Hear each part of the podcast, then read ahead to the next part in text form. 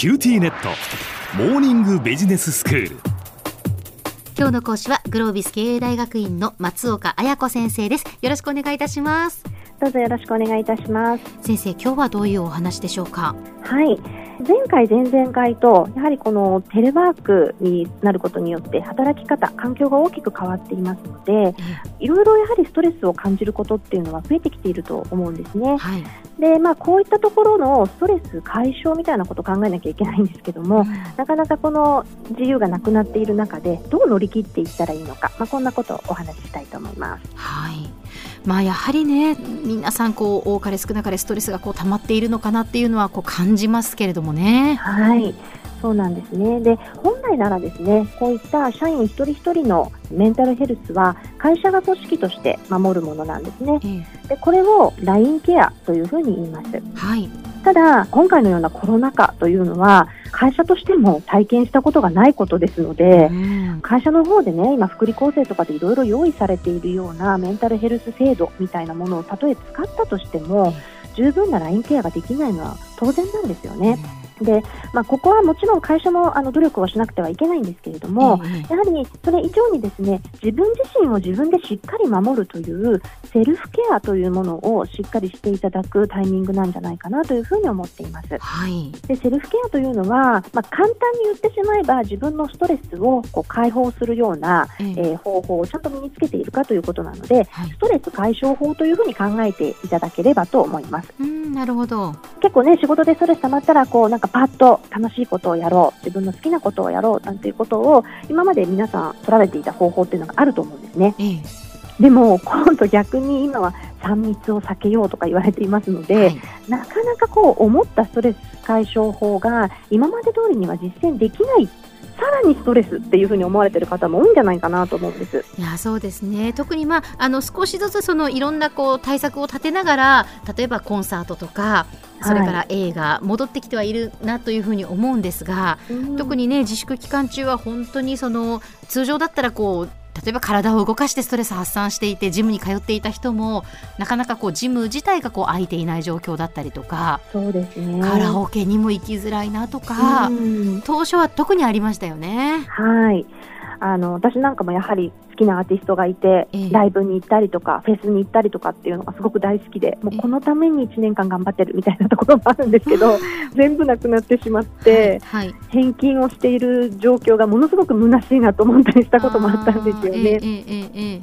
であと友人なんかもやっぱ映画が大好きだったんですけども、はい、映画館にしばらく行けない期間があって、まあね、今も結構人数とかも制限されているので、行ったら入れなかったとか、新宿とかは混んでるかなとかこう東京なんかだと思ってしまってなかなか思うように動けないっていうこともあるみたいなんです。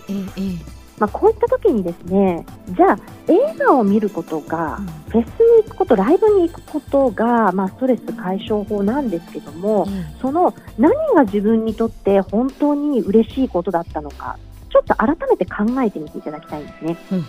例えば映画鑑賞なんていう場合、うん、この新しい何かこう物語を見ることというのが自分にとって大切だったのか、はい、それとも映画館というあの大スクリーンと大音響で、うん、他の人を気にすることなくですね大きな音でこうきちんとあの見て聞くっていうそういうことが楽しいと思っていたのか、うん、それとも誰かと一緒に見に行って今の映画ってこうだったよねみたいなことを会話することが楽しかったのか。あ映画一つとってもいろいろありますね確かに。そうなんです、えー、なのであの自分が何が楽しいと感じてそれがストレス解消法であったのかっていうことのなんか真髄みたいなものをですね、えー、ちょっと改めて考えてみていただきたいなと思うんですね、はい、多分映画が好きという方たくさんいらっしゃると思うんですけど、えー、そこまで深掘りしていくと結構パターンって分かれてくると思うんですよ。はいはいはい。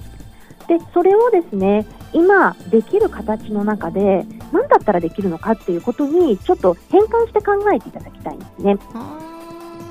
あこれはできないあれもできないということではなく、はい、何だったらできるのかと。はい、えー、そうなんです。できないことではなく、今できることを考える。まあ、言葉で言ってしまうと簡単なんですけど、やっぱりなかなかそこがですね、あの頭が切り替えられにくいっていうこともあるんじゃないかなというふうに思うんですね。そうですね。はい。で映画鑑賞の場合は、本当にその新しいストーリーがということであれば、まあ、えー、今はですね映画館も全く行けないわけではないですけれども、はいはい、たくさん今ネット上にいろいろなものがありますので、えーそういったところにチャレンジして見てみたりとか、うん、あと誰かとその映画について語るのがということであれば、えまあ、そういう仲間を募ってそれこそテレビ会議のみみたいなことで、うん、あのテレビ会議でつなぎながらそんなお話話題にしてもいいと思いますし、え、何かそういうコミュニティに参加したりとかっていうこともあるかもしれないですよね。うん、ご自身でなんか映画についてのことを書いて発信してみるってことも今の時代だったら SNS などを使えばね簡単にできるかなと思うので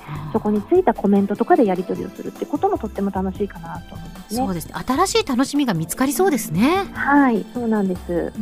そういった形でなんかこう今までやったことをそのままやり続けようとしてあできないっていうふうにネガティブに思うのではなく、今なら何ができるかっていうふうに考えてみていただくと、もしかしたら今まで思っていたストレス解消法以上に幅が広がってくるってこともあるんじゃないかなっていうそんな可能性にちょっとワクワクしていただきたいなというふうに思います。なるほど。ちなみに松岡先生は、まあ、先ほどライブ行きたいとかフェスっておっしゃってましたけれども、うん、どんなふうにストレスをこう解消してらっしゃったんですか？たまたまですねうちは夫も同じアーティストを好きなので、はい、家のテレビをですね65インチっていうバカでかいの買い替えまして。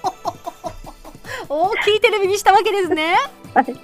で今までのライブを DVD で見たりとかして、えー、もう家の中でそれこそタオル振り回すぐらいの感じでわーわー言いながら。なるほど、まあ、楽しんだりとかしたら結構汗かきましたね。えー、ああそうですか。ね、まあ本来だったらもちろんそのライブ会場に行ってわーっとね、その大歓声の中楽しむのが最終的にはやっぱそこが戻ってほしいですけれども、はい、今できることっていうことでじゃあ家の中の環境を整えて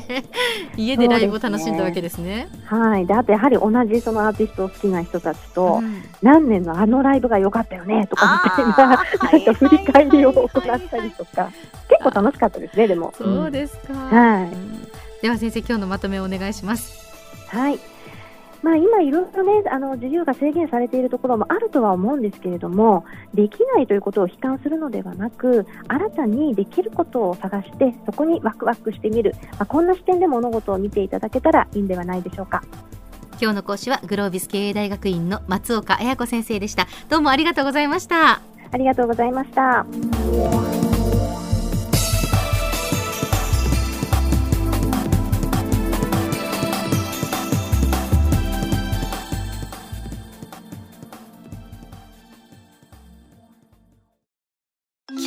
ネット。ビビックにしてから毎日必ず実家の父と母からビデオ電話がかかってくる。元気？で毎日だからそう変わんないよ。痩せたか？で毎日だからそんなに変わってないって。早く子離れしてくれ。暖かさとつながっている。九州のネットはビビック